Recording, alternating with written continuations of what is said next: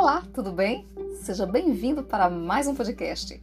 Preparado para embarcar para o nosso último episódio do intrigante livro de Franz Kafka em A Metamorfose? Bora lá, sou a Karina e vou conduzi-lo nessa intrigante história. Capítulo 3 Como ninguém se aventurava a retirá-la, a maçã manteve-se cravada no corpo de Gregório como recordação visível da agressão que lhe causaram um grande ferimento, afetando-o havia mais de um mês. A ferida parecia ter feito que o próprio pai se lembrasse de que Gregório era um membro da família. Apesar do seu desgraçado e repelente aspecto atual, não devendo, portanto, ser tratado como inimigo, pelo contrário, o dever familiar impunha que esquecessem o desgosto e tudo suportassem com paciência. O ferimento tinha-lhe diminuído, talvez para sempre, a capacidade de movimentos e eram-lhe agora precisos longos minutos para se arrastar ao longo do quarto, como um velho inválido, nas presentes condições, estava totalmente fora de questão a possibilidade de trepar pela parede. Parecia-lhe que o agravamento da sua situação era suficiente compensado pelo fato de terem passado a deixar aberta, ao anoitecer, a porta que dava para a sala de estar, a qual fitava intensamente desde as duas horas antes, aguardando o momento em que, deitado na escuridão do quarto, invisível aos outros, podia vê-los sentados à mesa, sobre a luz, e ouvi-los conversarem, numa espécie de comum acordo, bem diferente da escuta que anteriormente escutara. É certo que faltava às suas relações com a família a animação de outrora, que sempre recordara com certa saudade nos acanhados quartos de hotel em cujas camas úmidas se acostumara a cair, completamente esgotado. Atualmente, passavam a maior parte do tempo em silêncio. Pouco tempo após o jantar, o pai adormecia na cadeira de braços, a mãe e a irmã exigiam silêncio uma à outra. Enquanto a mãe curvava sob o candeeiro, bordava para uma firma de artigos de roupa interior. A irmã, que se empregara como caixeira, estudava estenografia e francês, na esperança de melhor situação. De vez em quando, o pai acordava e, como se não tivesse consciência de que estivera a dormir, dizia à mãe: Hoje tens cozido que te fartas, caindo novamente no sono, enquanto as duas mulheres trocavam um sorriso cansado. Por qualquer estranha teimosia, o pai persistia em manter-se fardado, mesmo em casa, e enquanto o pijama repousava inútil pendurado no cabide, dormia completamente vestido onde quer que se sentasse, como se estivesse sempre pronto a entrar em ação e esperasse apenas uma ordem do superior.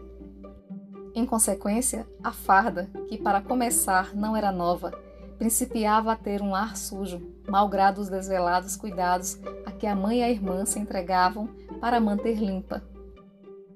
Não raro, Gregório passava a noite a fitar as muitas nódoas de gordura do uniforme, cujos botões dourados se mantinham sempre brilhantes, dentro do qual o velho dormia sentado, por certo desconfortavelmente, mas com a maior das tranquilidades. Logo que o relógio batia às dez, a mãe tentava despertar o marido com palavras meigas e convencê-lo depois a ir para a cama, visto que assim nem dormia descansado, que era o mais importante para quem tinha de entrar ao serviço às seis da manhã. Não obstante, com a teimosia que o não largava desde que se empregara no banco, insistia sempre em ficar à mesa até mais tarde embora tornasse invariavelmente a cair no sono, e por fim, só a muito custo, a mãe conseguisse que ele se levantasse da cadeira e fosse para a cama. Por mais que mãe e filha insistissem com brandura, ele mantinha-se durante um quarto de hora a abanar a cabeça, de olhos fechados, recusando-se a abandonar a cadeira. A mãe sacudia-lhe a manga, sussurrando-lhe ternamente ao ouvido, mas ele não se deixava levar. Só quando ambas o erguiam pelas axilas, abria os olhos e as fitava alternadamente, observando quase sempre. Que vida minha! Chama-se esta uma velhice descansada, apoiando-se na mulher e na filha, erguia-se com dificuldade, como se não pudesse com o próprio peso, deixando que elas o conduzissem até a porta, após o que as afastava, prosseguindo sozinho, enquanto a mãe abandonava a costura e a filha pousava a caneta para correrem a ampará-lo no resto do caminho. Naquela família soberbada de trabalho e exausta, havia lá alguém que tivesse tempo para se preocupar com Gregório mais do que o estritamente necessário?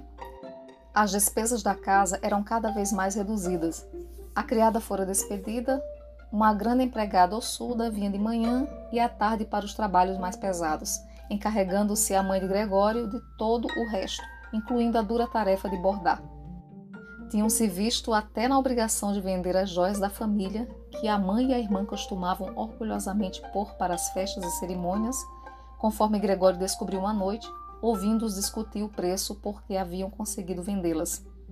Mas o que mais lamentava era o fato de não poderem deixar a casa, que era demasiado grande para as necessidades atuais, pois não conseguiam imaginar meio algum de deslocar Gregório.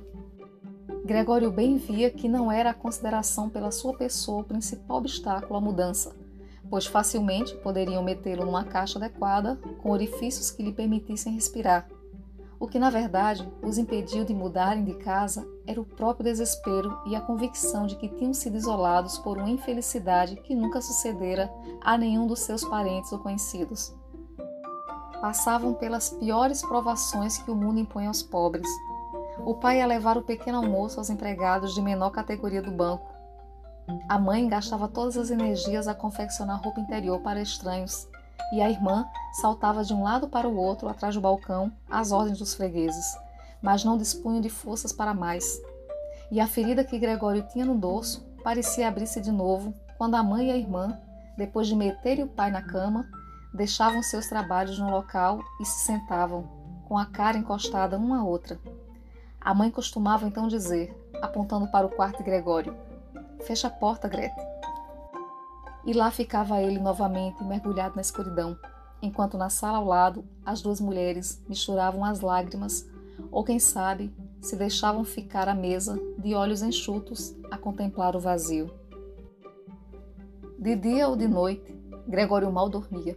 Muitas vezes assaltava-o a ideia de que, ao tornar a abrir-se a porta, voltaria a tomar o seu cargo os assuntos da família, como sempre fizera, depois deste longo intervalo Vinham-lhe mais uma vez ao pensamento as figuras do patrão e do chefe de escritório, dos caixeiros viajantes e dos aprendizes, do estúpido do porteiro, de dois ou três amigos empregados noutras firmas, de uma criada de quarto de um dos hotéis da província, uma recordação doce e fugaz de uma caixeira de uma loja de chapéus que cortejara com ardor, mas demasiado lentamente.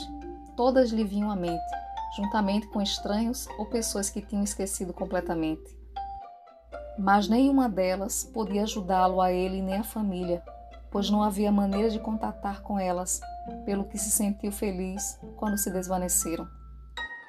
Outras vezes não estava com disposição para preocupar-se com a família e apenas sentia raiva por nada se ralarem com ele, e embora não tivesse ideias assentes sobre o que lhe agradaria comer, arquitetava planos de assaltar a despensa para se aponderar da comida, que no fim de contas lhe cabia, apesar de não ter fome. A irmã não se incomodava a trazer-lhe o que mais lhe agradasse, de manhã e à tarde. Antes de sair para o trabalho, empurrava com o pé para dentro do quarto a comida que houvesse à mão e à noite retirava de novo com o auxílio da vassoura, sem se preocupar em verificar se ele a tinha simplesmente provado ou, como era vulgar acontecer, havia deixado intacta. A limpeza do quarto procedia sempre à noite, não podia ser feita mais apressadamente. As paredes estavam cobertas de manchas de sujeira, e aqui além viam-se bolas de sujeira e de pó no soalho. A princípio, Gregório costumava colocar-se a um canto particularmente sujo, quando da chegada da irmã, como se a repreendê-la pelo fato. Podia ter passado ali semanas sem que ela fizesse fosse o que fosse para melhorar aquele estado de coisas. Via sujeira tão bem como ele, simplesmente tinha decidido deixá-la tal como estava. E numa disposição pouco habitual e que parecia de certo modo ter contagiado toda a família, reservava-se ciumenta e exclusivamente o direito de tratar do quarto de Gregório. Certa vez, a mãe procedeu a uma limpeza total do quarto o que exigiu vários baldes de água, e é claro que esta baldeação também incomodou Gregório, que teve de manter-se estendido no sofá, perturbado e imóvel, mas isso custou-lhe bom castigo. À noite, mal a filha chegou e viu a mudança operada no quarto, correu ofendidíssima para a sala de estar e, indiferente aos braços erguidos da mãe, entregou-se a uma crise de lágrimas. Tanto o pai, que evidentemente saltara da cadeira, como a mãe ficaram momentaneamente a olhar para ela, surpresos e impotentes. A seguir, reagiram ambos. O pai repreendeu, por um lado, a mulher por não ter deixado a limpeza do quarto para a filha, e por outro lado, gritou com Grete, proibindo-a de tomar a cuidar do quarto. Enquanto isso, a mãe tentava arrastar o marido para o quarto respectivo, uma vez que estava fora de si. Agitada por soluços, Grete batia com os punhos na mesa. Gregório, entretanto, assobiava furiosamente por ninguém ter tido a ideia de fechar-lhe a porta para o poupar tal ruidoso espetáculo. Admitindo que a irmã, exausta pelo trabalho diário, se tivesse cansado de tratar de Gregório como anteriormente fazia, não havia razão para a mãe intervir, nem para ele ser esquecido. Havia empregada, uma velha viúva, cuja vigorosa ossatura lhe tinha permitido resistir às aflições de uma longa vida, que não temia Gregório. Conquanto nada tivesse de curiosa, tinha certa vez aberto acidentalmente a porta do quarto de Gregório, o qual, apanhado de surpresa, desatara a correr para um lado e para o outro, mesmo que ninguém o perseguisse, e ao vê-lo, deixara-se estar de braços cruzados. De então em diante nunca deixara de abrir um pouco a porta de manhã e à tarde para o espreitar. A princípio, até o chamava, empregando expressões que certamente considerava simpáticas, tais como: Venha cá, sua barata velha. Olhe-me só para esta barata velha do Gregório, não respondia a tais chamados, permanecendo imóvel, como se nada fosse com ele. Em vez de a deixar incomodá-lo daquela maneira sempre que lhe dava na gana, bem podiam mandá-la fazer todos os dias a limpeza ao quarto. Numa ocasião, de manhã cedo, num dia em que a chuva fustigava as vidraças, talvez anunciando a chegada da primavera, Gregório ficou tão irritado quando ela principiou de novo que correu no seu encalço, como se estivesse disposto a atacá-la, embora com movimentos lentos fracos. A empregada, em vez de assustar-se, limitou-se a erguer uma cadeira que estava junto da porta e ali ficou de boca aberta, na patente intenção de só a fechar depois que a bater sobre o dorso de Gregório. Então, não te aproximas mais? perguntou, ao ver Gregório afastar-se novamente. Depois, voltou a colocar calmamente a cadeira no seu canto. Ultimamente, Gregório quase não comia. Só quando passava por acaso junto da comida que lhe tinham posto, abocanhava um pedaço, à guisa de distração, conservando-o na boca durante coisa de uma hora, após o que normalmente acabava por cuspir. Inicialmente pensara que era o desagrado pelo estado do quarto que lhe tirava o apetite. Depressa se habituou às diversas mudanças que se haviam registrado no quarto. A família adquirira o hábito de atirar para o seu quarto tudo o que não cabia noutro sítio, e presentemente havia lá uma série delas, pois um dos quartos tinha sido alugado a três hóspedes. Tratava-se de homens de aspecto grave, qualquer deles barbado, conforme Gregório verificara um dia, ao espreitar através de uma fenda na porta que tinha uma paixão da arrumação, não apenas no quarto que ocupavam, mas também com habitantes da casa, em toda ela, especialmente na cozinha não suportavam objetos supérfluos, para não falar de imundícies.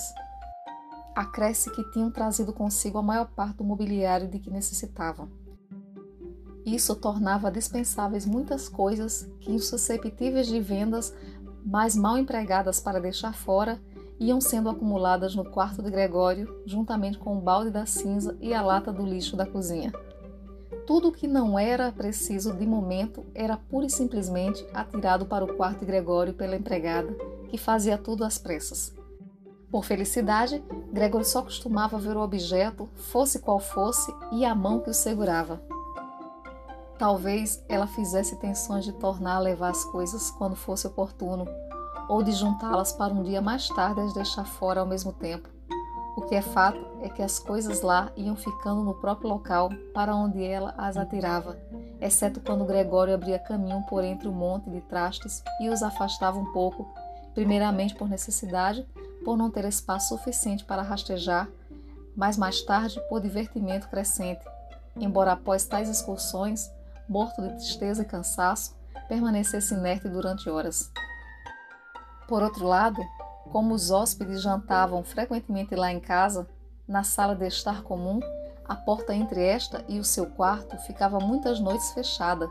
Gregório sempre aceitara facilmente esse isolamento. Por muitas noites em que a deixavam aberta, tinham-se alheado completamente do acontecimento, enfiando-se no recanto mais escuro do quarto, inteiramente fora das vistas da família. Numa ocasião, a empregada deixou a porta ligeiramente aberta, assim tendo ficado até a chegada dos hóspedes para jantar, a altura em que se acendeu o candeeiro. Sentaram-se à cabeceira da mesa, nos lugares antigamente ocupados por Gregório, pelo pai e pela mãe. Desdobraram os guardanapos e levantaram o garfo e a faca.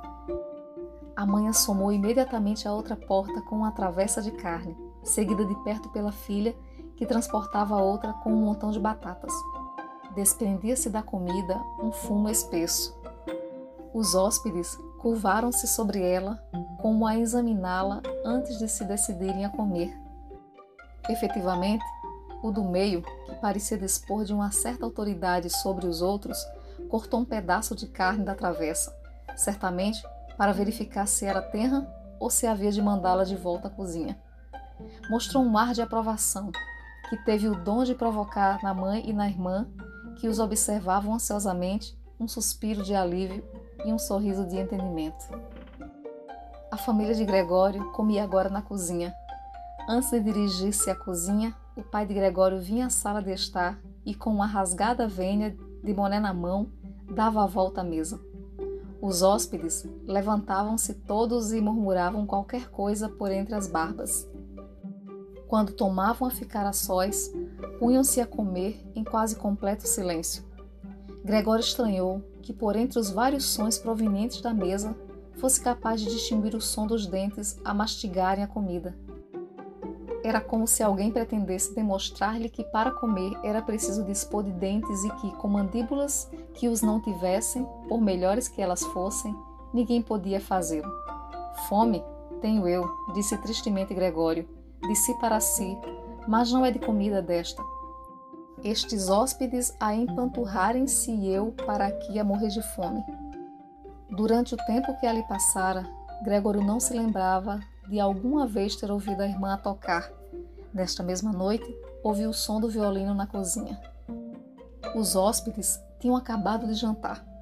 O do meio trouxeram um jornal e deram uma página a cada um dos outros, reclinados para trás, liam-no enquanto fumavam. Quando se ouviu o som do violino, apuraram os ouvidos, levantaram-se e dirigiram-se nos bicos dos pés até a porta do vestíbulo, onde se detiveram colados uns aos outros à escuta.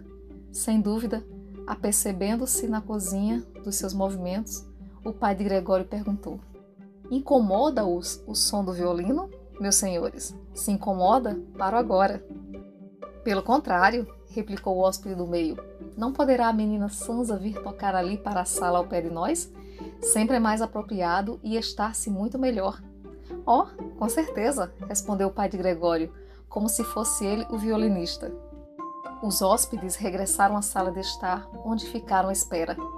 Imediatamente apareceu o pai de Gregório com a estante de música, a mãe com a partitura e a irmã com o violino. Grete fez silenciosamente os preparativos para tocar. Os pais, que nunca tinham alugado quartos e por esse motivo tinham uma noção exagerada da cortesia devida aos hóspedes, não se atreveram a sentar-se nas próprias cadeiras. O pai encostou-se à porta, com a mão direita enfiada entre os dois botões do casaco, cerimoniosamente abotoada até acima. Quanto à mãe, um dos hóspedes ofereceu-lhe a cadeira, onde se sentou a uma borda, sem sequer a mexer no sítio onde ele a colocara. A irmã de Gregório começou a tocar, enquanto os pais, sentados de um lado e do outro, lhe observavam atentamente os movimentos das mãos. Atraído pela música, Gregório aventurou-se a avançar ligeiramente até ficar com a cabeça dentro da sala de estar. Quase não se surpreendia com a sua crescente falta de consideração para com os outros, fora-se o tempo em que se orgulhava de ser discreto. A verdade, porém, é que agora, mais do que nunca, havia motivos para ocultar-se, dada a espessa quantidade de pó que lhe enchia o quarto e que se levantava no ar ao menor movimento. Ele próprio estava coberto de pó. Ao deslocar-se, arrastava atrás de si uma poeira fina, cabelos e restos de comida que se lhe agarravam ao dorso e aos flancos. A sua indiferença em relação a tudo era grande demais para dar-se ao trabalho de deitar-se de costas e esfregar-se no tapete, para se limpar como antigamente fazia várias vezes ao dia. E apesar daquele estado, não teve qualquer pejo em avançar um pouco mais, penetrando no assoalho imaculado da sala. Era evidente que ninguém se apercebera da sua presença.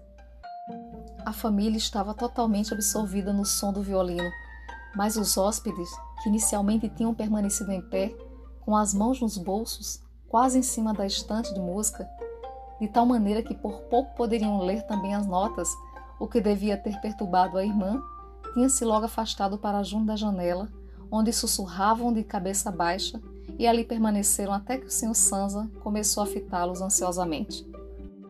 Efetivamente, era por demais evidente que tinham sido desapontadas as suas esperanças de ouvir uma execução de qualidade ou com interesse, que estavam saturados de audição e apenas continuavam a permitir que ela lhes perturbasse o sossego por mera questão de cortesia. Adivinhava-se-lhes a irritação pela maneira como sopravam o fumo dos charutos para o ar, pela boca e pelo nariz, Greta estava a tocar tão bem, tinha o rosto inclinado para o instrumento e os olhos tristes seguiam atentamente a partitura. Gregório arrastou-se um pouco mais para adiante e baixou a cabeça para o chão, a fim de poder encontrar o olhar da irmã. Poderia ser realmente um animal quando a música tinha sobre si tal efeito? Parecia abrir diante de si o caminho para o alimento desconhecido que tanto desejava. Estava decidido a continuar o avanço até chegar ao pé da irmã e puxar-lhe pela saia, para dar-lhe a perceber que devia ir tocar para o quarto dele, visto que ali ninguém como ele apreciava sua música. Nunca a deixaria sair do seu quarto, pelo menos enquanto vivesse. Pela primeira vez, o aspecto repulsivo seria de utilidade. Poderia vigiar imediatamente todas as portas do quarto e cuspir a qualquer intruso. A irmã não precisava se sentir-se forçada, porque ficaria à vontade com ele. Sentaria no sofá junto dele e inclinaria para confiar-lhe que estava na firme disposição de matriculá-la no conservatório e que, se não fosse a desgraça que lhe acontecera no Natal anterior, será que o Natal fora há muito tempo? Teria anunciado essa decisão a toda a família, não permitindo qualquer objeção? Depois de tal confidência, a irmã desataria em pranto e Gregório levantaria até se apoiar no ombro dela e beijaria seu pescoço, agora liberto de colares desde que estava empregada. Senhor Sansa! gritou o hóspede do meio ao pai de Gregório, ao mesmo tempo que, sem desperdiçar mais palavras, apontava para Gregório, que lentamente se esforçava por avançar. O violino calou-se e o hóspede do meio começou a sorrir para os companheiros, acenando com a cabeça. Depois tomou a olhar para Gregório. Em vez de exotá-lo, o pai parecia julgar mais urgente acalmar os hóspedes, embora estes não estivessem nada agitados e até parecessem mais divertidos com ele do que com a audição do violino. Precipitou-se para eles e, estendendo os braços, tentou convencê-los a voltarem ao quarto que ocupavam, ao mesmo tempo que lhes ocultava a visão de Gregório. Nessa altura, começaram a ficar mesmo incomodados devido ao comportamento do velho e porque compreendessem de repente que tinham Gregório por vizinho de quarto. Pediram-lhe satisfações, agitando os braços no ar como ele, ao mesmo tempo que confiavam embaraçadamente as barbas e só relutamente recuaram para o quarto que lhes estava destinado.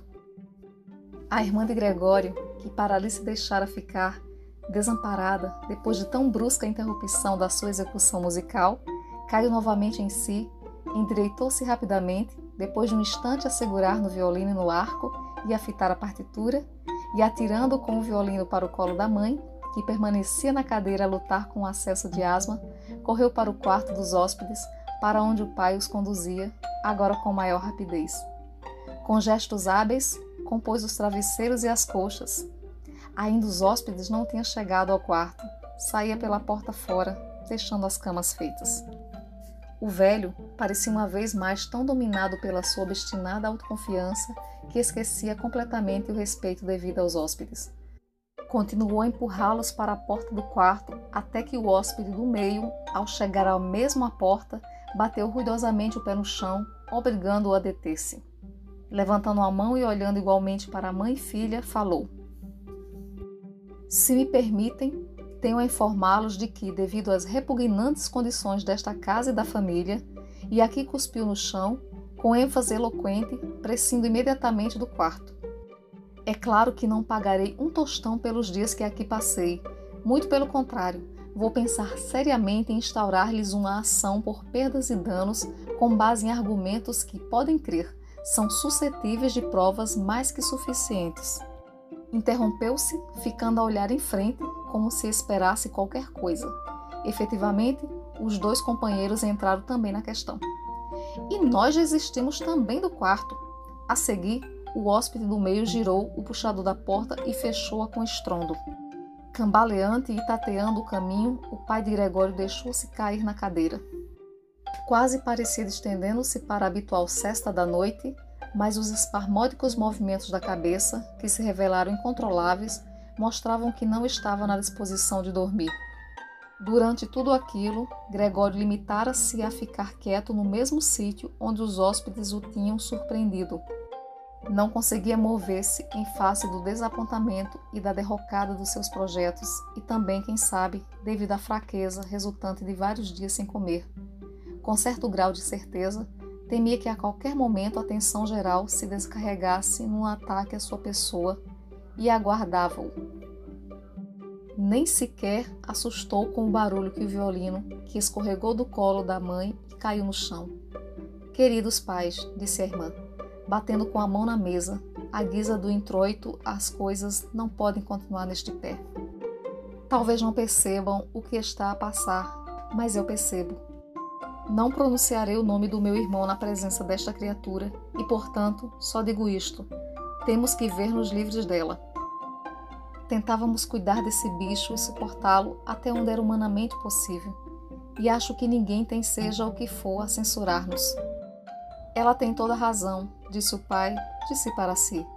A mãe, que estava ainda em estado de choque por causa da falta de ar, começou a tossir em tom cavo, pondo a mão à frente da boca, com um olhar selvagem.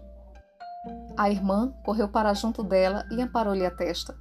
As palavras de Gretchen pareciam ter posto termo aos pensamentos errantes do pai. Endireitou-se na cadeira, tateando o boné da farda que estava junto aos pratos dos hóspedes, ainda na mesa, e de vez em quando olhava para a figura imóvel de Gregório. Temos que nos ver livres dele, repetiu Grete, explicitadamente ao pai, já que a mãe tossia tanto que não podia ouvir uma palavra. Ele ainda será a causa da sua morte, estou mesmo a ver. Quando se tem de trabalhar tanto como todos nós, não se pode suportar, ainda por cima, este tormento constante em casa. Pelo menos eu já não aguento mais. E por-se a soluçar tão dolorosamente que as lágrimas caíam no rosto da mãe, a qual as enxugava mecanicamente.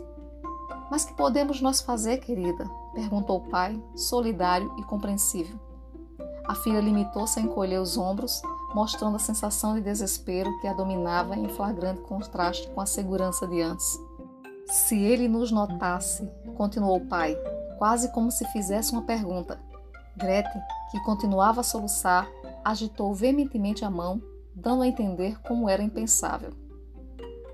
Se ele nos notasse, repetiu o velho, fechando os olhos para avaliar a convicção da filha de que não havia qualquer possibilidade de entendimento, talvez pudéssemos chegar a um acordo com ele. Mas assim. Ele tem que ir embora, gritou a irmã de Gregório. É a única solução, pai. Tenha de tirar da cabeça a ideia de que aquilo é o Gregório. A causa de todos os nossos problemas é precisamente termos acreditado nisso durante demasiado tempo. Como pode aquilo ser o Gregório? Se fosse realmente o Gregório, já teria percebido há muito tempo que as pessoas não podem viver com semelhante criatura e teria ido embora de boa vontade. Não teríamos o meu irmão, mas podiam continuar a viver e a respeitar sua memória. Assim, esta criatura nos persegue e afugenta nossos hóspedes. É evidente que quer a casa só para ele. Por sua vontade, iríamos todos dormir na rua Ora, olhe, pai, estremeceu de súbito. Lá estava ele outra vez naquilo.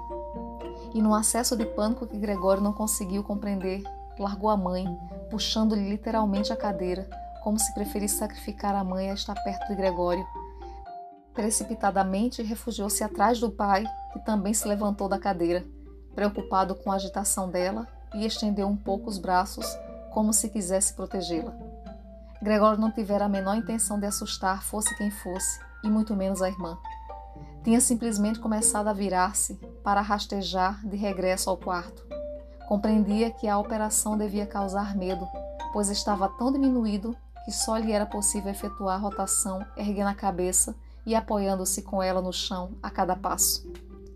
Parou e olhou em volta. Pareciam ter compreendido a pureza das suas intenções e o alarme fora apenas passageiro, agora todos em melancólico silêncio. A mãe continuava sentada, com as pernas rigidamente esticadas e comprimidas uma contra a outra, com os olhos a fecharem-se de exaustão. O pai e a irmã estavam sentados ao lado um do outro, a irmã com o braço passado em torno do pescoço do pai. Talvez agora me deixem dar a volta, pensou Gregório, retomando os seus esforços.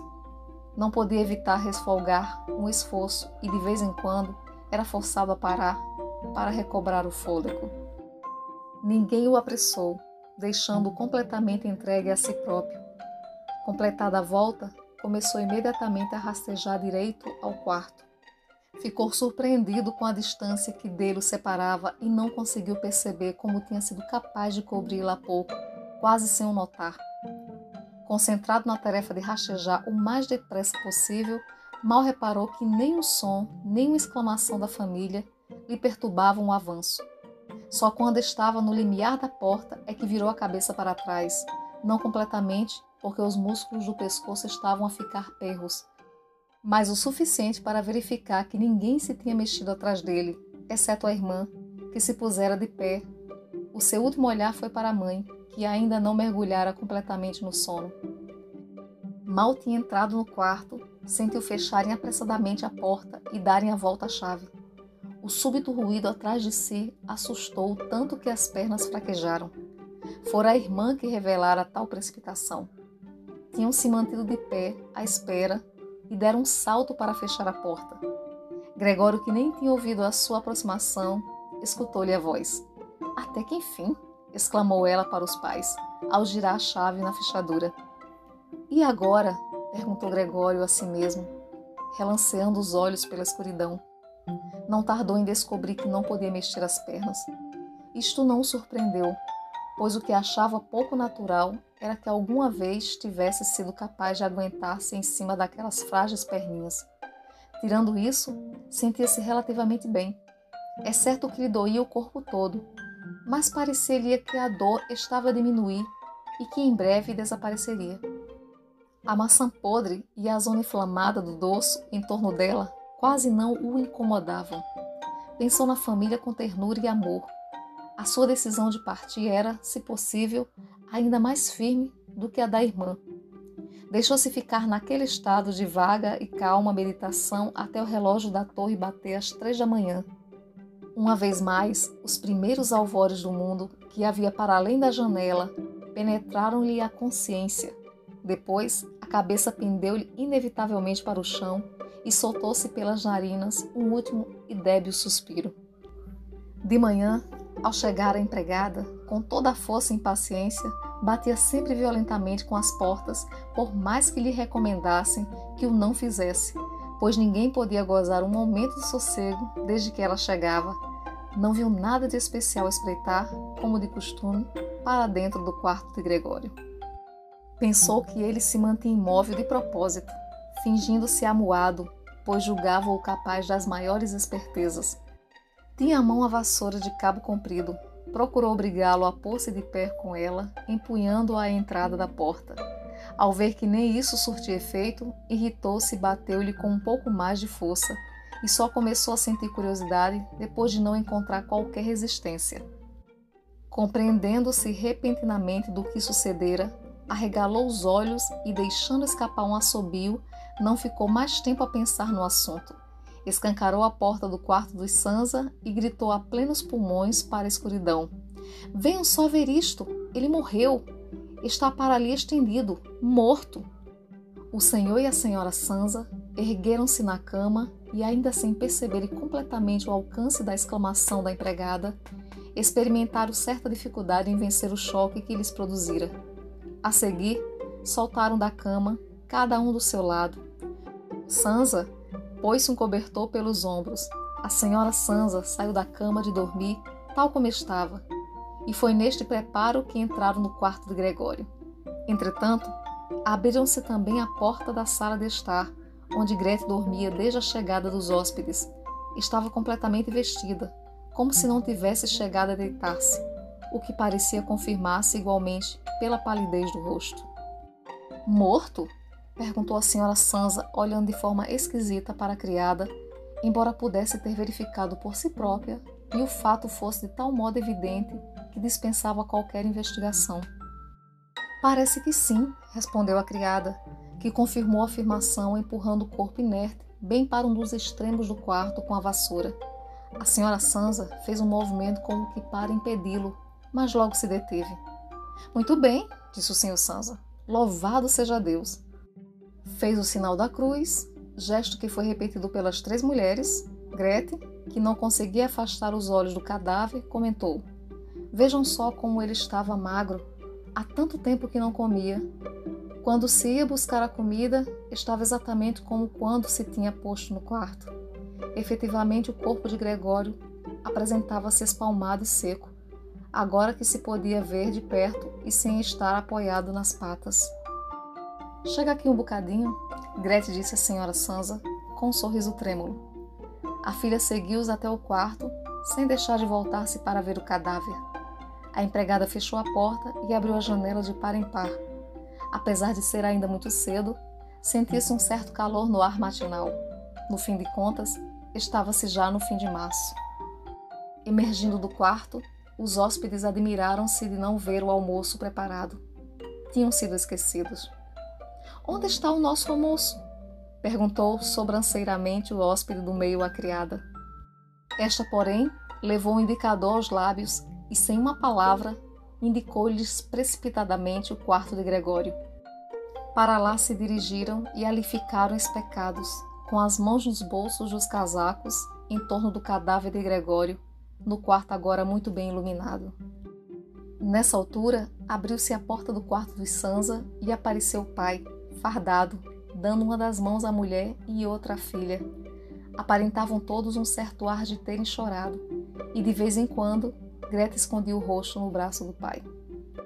Saio imediatamente da minha casa, exclamou o senhor Sansa, apontando a porta, sem deixar de dar os braços à mulher e à filha. Que quer o senhor dizer com isso? interrogou o hóspede do meio, um tanto apanhado de surpresa, com um débil sorriso. Os outros dois puseram as mãos atrás das costas e começaram a esfregá-las, como se aguardassem felizes a concretização de uma disputa da qual haviam de sair vencedores. Quero dizer exatamente o que disse, respondeu o Sr. Sansa, avançando à direito para o hóspede, juntamente com as duas mulheres. O interlocutor manteve-se no lugar, momentaneamente calado e fitando o chão, como se tivesse havido uma mudança no rumo dos seus pensamentos.